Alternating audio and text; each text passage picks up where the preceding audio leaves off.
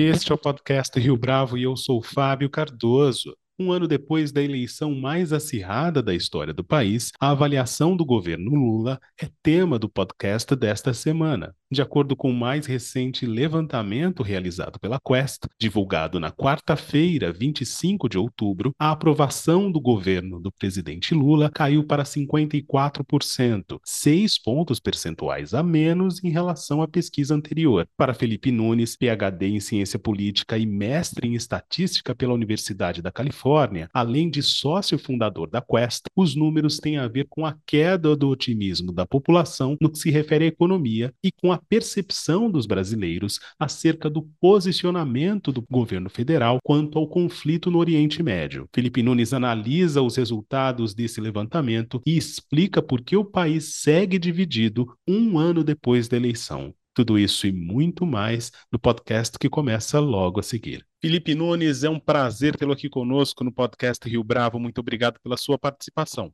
Não, Fábio, eu que agradeço. Obrigado pelo convite. Um prazer estar aqui com você. Felipe, eu tenho acompanhado o trabalho da Quest faz um tempo, vi o que vocês é, puderam apurar durante a administração Bolsonaro e também tenho acompanhado os levantamentos que vocês têm realizado durante o terceiro mandato do governo Lula. E a minha pergunta tem a ver com metodologia, essa primeira pergunta. Houve alguma mudança de um governo para outro que vocês tiveram que adequar, fazer algum ajuste? Ou basicamente as linhas mestras de pesquisa que vocês faziam seguiram as mesmas? Conta pra gente. Não, seguiu as mesmas, Fábio. É, a Quest segue uma tradição, né, que é, é, muito brasileira, sabe? O IBGE no Brasil, que é uma instituição muito, é, muito renomada, né, sempre foi aí há, há muitos anos, trabalha com essa ideia de uma pesquisa é, sempre conduzida de maneira territorial, né? A gente tem hoje o domínio de todos os, os mapas da organização urbana e rural no, no país, e na esteira dessa tradição brasileira de se fazer pesquisa nos territórios. A Quest vem desde o seu nascimento em 2016 se especializando é, nesse tipo de trabalho em que a gente consegue dividir o país em cinco grandes regiões.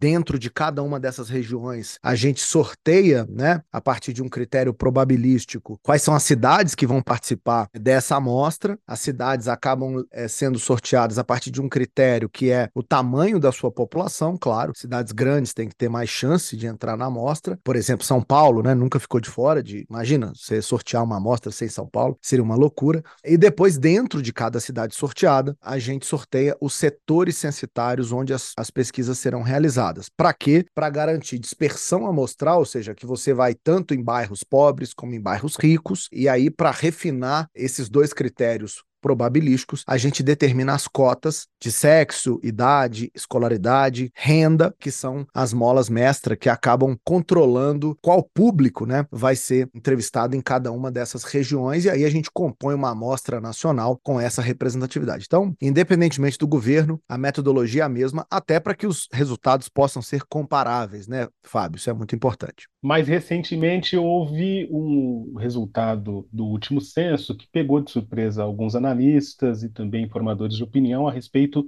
de quantos somos no Brasil. Por conta desse resultado do censo, vocês tiveram que fazer algum tipo de recalibragem nas métricas da pesquisa que a Quest faz? Ótima pergunta, sabe, Fábio? Tem muita gente com essa dúvida. A Quest utiliza como referência básica os dados que são é, fornecidos pelo TSE. As pesquisas eleitorais, as pesquisas de política, as de mercado não. As de mercado a gente tem uma referência na PNAD, né? Mas as pesquisas eleitorais, de política, de avaliação, elas utilizam a referência de contagem populacional do TSE. Todos os anos, é, o TSE fornece estatísticas novas sobre o eleitorado, fornece estatísticas do crescimento ou diminuição do eleitorado registrado no país. E recentemente a gente passou por uma recontagem do eleitorado a partir dos dados da biometria, o que deixa essas informações bem precisas. Então a gente acabou dando sorte. Ao utilizar o TSE como referência e não os dados do censo, a gente tem uma referência estatística desde 2021 que segue o mesmo padrão, ou seja, aquele que é o padrão de quantos eleitores nós temos no Brasil com idade acima de 16 anos. Por isso não foi preciso fazer nenhum tipo de ajuste.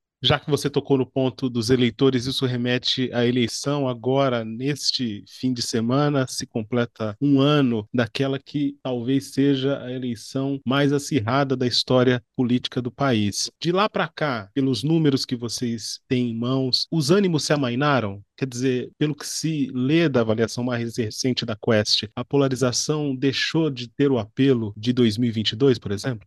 Não, Fábio, eu acho que sou uma voz aí que vai na direção um pouco contrária, né, em relação a isso. Os dados que a gente tem em mãos, eles na verdade reforçam a tese de que há é, uma polarização mais constante. Terminei de escrever há pouco tempo um livro com o jornalista Thomas Trauman, que vai ser publicado ainda esse ano, e no livro a gente detalha um pouco essa tese, né, de como a polarização não só permanece, como transborda para a sociedade. E eu acho que as evidências que temos são muito consistentes em relação a isso. Eu vou dar, acho que, dois exemplos. O primeiro é, aconteceu há mais ou menos um mês, quando a gente fez uma pesquisa perguntando para as pessoas se elas tinham tomado conhecimento sobre o caso das joias, né, envolvendo a família do ex-presidente Bolsonaro. E é curioso que 80 e tantos por cento, não vou me recordar exatamente o número, mas mais de 80% dos brasileiros diziam que sim, ficaram, tomaram conhecimento. Desses que tomaram conhecimento, quase 70% afirmando que o Bolsonaro seria culpado, né? Ou seja, que ele teria algum tipo de responsabilidade em relação ao que aconteceu. Muito bem, um analista político descuidado pegaria esses dados e rapidamente diria: tá vendo? O Bolsonaro acabou. Não existe mais bolsonarismo, a figura dele está rejeitada, tal. Mas olha o que acontece. Quando a gente perguntou em seguida, se a eleição fosse hoje, como é que essas pessoas votariam? É, esse mesmo público que diz que ficou sabendo das joias, esse mesmo público que diz que o Bolsonaro tem culpa, tá? esse mesmo público diz que votaria em Lula e em Bolsonaro numa proporção, Fábio, que é quase idêntica a do ano passado. A diferença entre Lula e Bolsonaro fica na casa dos três pontos nessa pesquisa feita esse ano, no mês passado, reafirmando, reforçando a tese de que essas questões é, da conjuntura do noticiário não necessariamente estão sendo capazes de chegar ali no substrato, naquilo que é o mais na decisão, na maneira como as pessoas olham o mundo, veem o mundo. E isso tem sido fundamental para determinar o voto delas. Agora, essa semana, a gente publicou uma outra pesquisa em que a gente explora algo parecido com isso. A gente perguntou para os brasileiros se o, se o Brasil está mais dividido ou menos dividido. É curioso que aos poucos a gente vai vendo a taxa de pessoas dizendo que o Brasil está mais unido aumentando, o que, de novo, um analista político descuidado diria, tá vendo? A polarização tá acabando. Aí, Fábio, a gente faz o seguinte, a gente pega esse dado e abre. Qual é a opinião de quem votou no Lula? Qual é a opinião de quem votou no Bolsonaro? Para surpresa de muita gente, não para nossa, esse aumento no que parece ser uma maior união do país, ele na verdade está acontecendo apenas entre os eleitores do Lula. São eles que estão dizendo a cada mês que o Brasil está mais unido. Os eleitores do Bolsonaro, ao contrário, estão estáveis na casa dos 90%, dizendo que a divisão acontece. Tem aquela famosa frase, né? Quando um não quer, dois não brigam. Nesse caso, quando só um acha que tem união, né, que o país está se unificando, acho que não dá para concluir que a unidade aconteceu. Os indícios, os indicadores que a gente tem são de que essa polarização vem de longe, essa polarização vem se fortalecendo, vem se intensificando, tanto que a gente passa a chamá-la de calcificação, um nível de enrijecimento de posição tão grande, Fábio, que vai ser difícil quebrar essas posições, independentemente se os candidatos são Lula, Bolsonaro. Mas a visão de mundo que os define, aquele que votou em Lula e votou em Bolsonaro, parece tão forte que é, vai deixar essa calcificação por muito tempo no país. A propósito deste último levantamento, Felipe, é um outro dado que me chamou bastante atenção envolve o conflito Hamas-Israel. De acordo com esses números, se por um lado as ações do governo são aprovadas pelos entrevistados, por outro, existe um rechaço ao fato de o governo brasileiro não classificar o grupo Hamas como terrorista. E é claro que existe uma linha de atuação do governo brasileiro de acordo com a Organização das Nações Unidas relacionada a isso. Você acredita que essa percepção pode trazer a avaliação ainda mais para baixo nos próximos meses se o conflito continuar? Ó, oh, é, primeiro, muito lamentável, né? É importante sempre a gente lamentar o que aconteceu, a maneira como o Hamas né, lidou com essa situação, me parece é, muito problemática, e agora a gente vivendo aí um, um, período em que o mundo não sabe o que vai acontecer, como é que, que as questões vão ser tratadas. Você relatou muito bem, Fábio, o que a pesquisa trouxe. Né? os brasileiros querem e aprovam essa posição pacifista que o Brasil tem adotado até aqui. Nisso, o governo tem recebido elogios. O envio de um avião presidencial exclusivo para fazer o resgate de brasileiros na faixa de Gaza recebe aprovação. O Lula tentar conversar com todos os lados do conflito recebe aprovação, mas é inaceitável, na opinião da grande maioria dos brasileiros, a postura nacional de seguir a ONU e não classificar o que o Hamas fez como terrorismo. Então, esse conflito ele traz, por um lado, notícias boas para o governo, outras ruins. É nessa balança dos dois lados, em que o governo perde um pouco e ganha outro, que eu acho que os efeitos que já tinham que acontecer estão dados. Ou seja, parte da queda da popularidade que a gente observou do governo Lula de agosto para cá diz respeito a justamente essa questão. Daqui para frente, acho difícil que esse tema continue gerando mais desgaste. Acho que o desgaste que ele podia gerar já foi gerado, foi grande, mas ele é limitado no tempo, porque afinal de contas, a economia continua sendo uma variável fundamental para explicar a avaliação e a aprovação do governo. E eu acho que são esses os resultados que daqui para frente devem determinar mais sucesso ou insucesso do governo em suas ações políticas. Você tocou na agenda econômica Felipe, no primeiro semestre deste ano, o governo Lula elegeu o presidente do Banco Central, Roberto Campos Neto, como uma espécie de inimigo do povo. Vamos colocar aqui inimigo do povo entre aspas, tendo em vista a alta dos juros. Aquele momento passou e agora existe até um gesto de aproximação de parte a parte. Ainda assim, o principal problema, de acordo com esta avaliação mais recente da Quest, é a economia. Por que essa percepção não mudou? Isso tem a ver com a taxa de desemprego, por exemplo? Fábio, é, essa associação é mais complexa do que isso. Quando o governo mirou no Campus Neto um inimigo no começo do ano por conta da taxa de juros, é o governo estava ali fazendo política que, por um lado, é, é, encontra uma narrativa que é: olha, se não der certo, tem alguém que é culpado, que não está no governo. Em parte era isso, mas em parte era um diagnóstico que me parecia correto de que os juros estavam elevados demais, é, os índices de inflação apontavam na direção de uma queda no médio e longo prazo, então havia espaço para que o Banco Central trabalhasse, em certa maneira, junto com a política econômica do governo para uma queda nos juros. Né? Isso foi resolvido basicamente pelo ministro Haddad, que tem se mostrado uma surpresa positiva para muita gente, dado que ele tem trabalhado né, na direção de buscar aí déficit zero ano que vem, de aprovar medidas de arrecadação para conseguir justificar os gastos que o governo quer fazer, ou seja, ele está tentando levar uma agenda mais de responsabilidade fiscal e acho que tem colhido louros de confiabilidade no mercado em torno disso. of Agora, no segundo semestre, é, a população que foi exposta a uma euforia, a um, a um, otimismo, a uma expectativa positiva de que a economia podia melhorar, é, agora no segundo semestre a gente vê a população um pouco mais cautelosa, um pouco mais cuidadosa nessa avaliação com o governo. Por quê? Porque as pessoas, ao contrário dos indicadores, começam a se preocupar com o aumento dos combustíveis, que deve gerar inflação, o aumento dos alimentos, que pode gerar inflação, o aumento nas contas de luz, água e telefone, que pode gerar inflação. Ou seja, há nesse momento um certo receio da população de que aquela promessa feita no começo do ano, de que a economia ia melhorar, de que o Brasil voltou, de que as coisas iam bem, que talvez isso não aconteça na velocidade e na força esperada. Há um conjunto de fatores que justificam porque a economia continua sendo listada como o problema principal, mas eu diria que isso é quase estrutural a não ser quando há uma crise na saúde, ou como foi o caso da pandemia, ou quando há uma crise de, de segurança pública, como a gente já viu acontecendo em outros momentos, a economia sempre está ali como uma preocupação nacional, porque afinal de contas é o emprego, a renda, o salário, o preço né, do consumo que acaba determinando boa parte das avaliações que nós fazemos sobre o rumo que os nossos governos estão dando para as nossas vidas.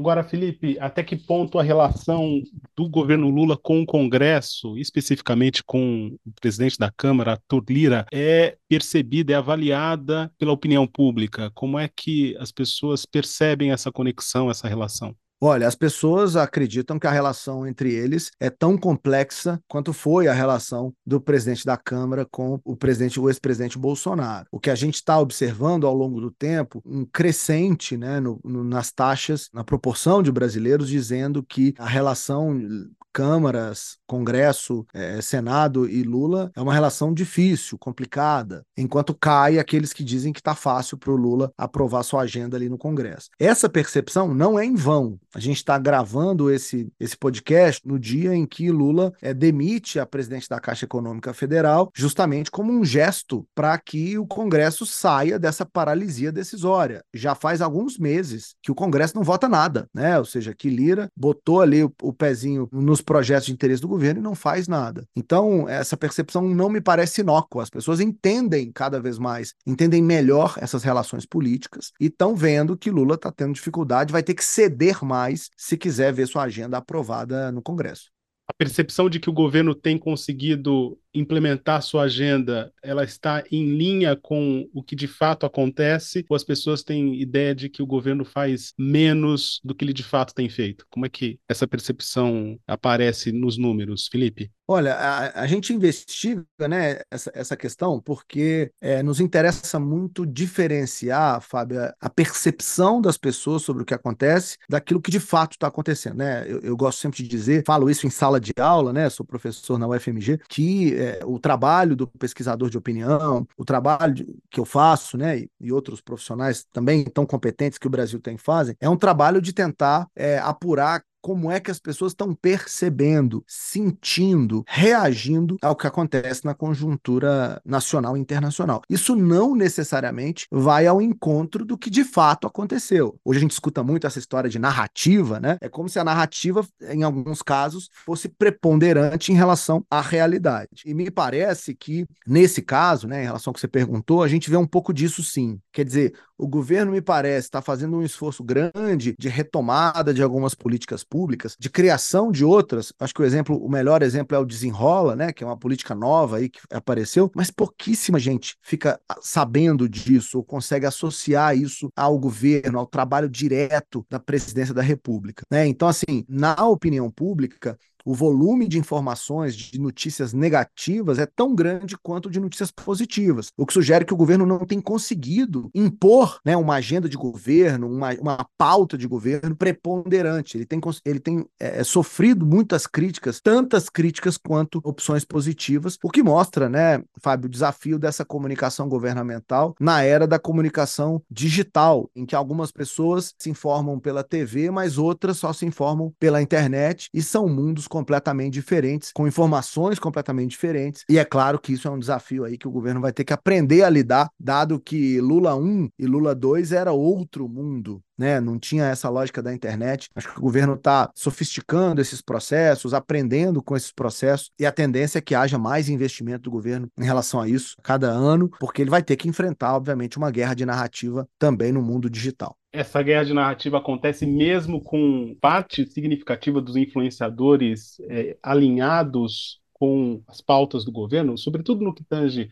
as pautas do, de costumes, Felipe? Com certeza, Fábio. É que nesse mundo né, da pós-verdade, das narrativas, as pessoas tentam buscar informação onde elas encontram um maior grau de concordância com aquilo que elas já pensam já acreditam. Então, a partir do momento que você vê um influenciador, mesmo que ele seja grande na rede, falando de algo que vai contra aquilo que você pensa, a sua reação imediata é sair daquele canal e procurar outro. E diferentemente da década de 90, quando você tinha ali poucos canais de televisão para escolher, hoje a gente tem uma infinidade de canais de internet para escolher, ouvir sobre qualquer coisa. Muito provavelmente, quem está nos ouvindo nesse momento é alguém especialmente interessado em política, em economia, em conjuntura nacional, senão estaria procurando outro podcast para estar tá ouvindo. Né? Então, essa infinidade de sources, né, de fontes de informação, acaba produzindo esse efeito que é, você pode até tentar trazer os influenciadores, as grandes personalidades para o seu lado, mas sempre haverá espaço para que a oposição fale, para que as pessoas encontrem argumentos, opiniões e atitudes que são compatíveis com o que elas gostam, acreditam, pensam e que, que não necessariamente é aquilo que interessa ao governo. Então, o desafio é, é grande. Acho que fazer comunicação governamental nesses tempos exige um grau de informação ainda maior. Os governos têm que ter acesso a muito mais dados, com muito mais velocidade, eles têm que investir mais em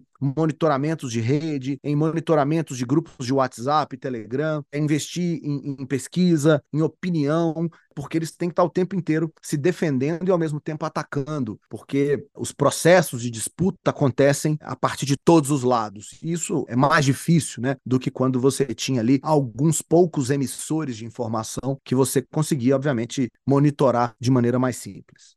A última pergunta, Felipe. A pauta de costumes que a gente mencionou na última pergunta, na última questão, era muito importante para a administração Bolsonaro, quase decisiva para sua avaliação. Como é que o governo Lula tem lidado com este tema haja vista que as questões polêmicas continuam aparecendo, como aborto, como o uso da cannabis medicinal. Como é que a percepção da, da audiência, da opinião pública, tem capturado essa movimentação do governo? Fábio, eu diria que essa pauta que está sendo trazida pelo Supremo Tribunal Federal é um pesadelo para o governo Lula. E por que isso? Deixa eu explicar. Até 2018, a grande divisão que marcava é, o, o antagonismo entre o PT e o antipetismo eram as questões econômicas, né? O papel do Estado na economia, privatização, se a previdência é pública ou não, se o Estado tem que investir em escola ou se elas devem ser privadas, ou seja, tinha muito a ver com essa ideia, né? É, clássica da divisão entre é, liberal e não liberal, né? Na questão econômica. A partir de 2018, com a entrada do Bolsonaro é, no campo político, no campo de guerra política, a gente viu uma mudança da dimensão do conflito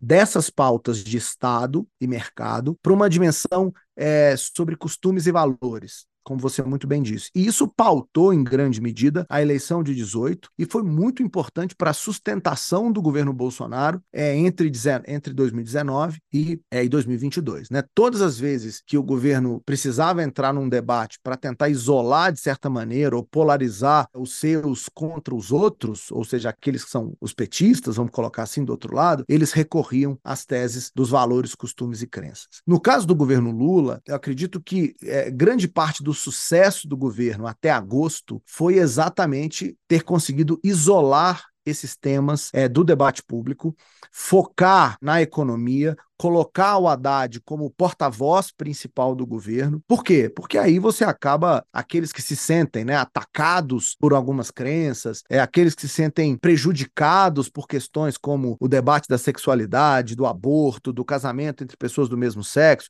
Essas pessoas, quando estão só pensando em economia, têm uma visão muito diferente. Elas acabam ali avaliando se o governo está indo bem ou mal a partir do seu bem-estar. Mas quanto mais essa agenda surge, e no segundo semestre ela surgiu com força, exatamente por esse debate que eu mencionei é, no Supremo, você volta a exigir que os políticos se posicionem nesse contínuo né, entre mais conservadorismo e mais progressismo, e isso, é claro, gera mais polarização, gera mais divisão, fortalece a oposição e enfraquece o governo. Então, na minha avaliação, quanto menos o governo tratar desses temas, melhor para o governo. Quanto mais esses temas estiverem na pauta, melhor para a oposição. Felipe Nunes, foi um prazer tê-lo aqui conosco no podcast Rio Bravo. Muito obrigado pela sua entrevista. Não, o prazer foi todo meu. Estou sempre à disposição, Fábio. Espero voltar em breve. Muito obrigado pelo convite. E esta foi mais uma edição do podcast Rio Bravo. Ouça, comente e compartilhe. Gostou da experiência? Nós da Rio Bravo estamos aqui para lhe oferecer o conteúdo mais adequado para a sua melhor tomada de decisão. E no site www.riobravo.com.br você conhece mais a respeito da nossa história. No Twitter, o nosso perfil é @podcastriobravo.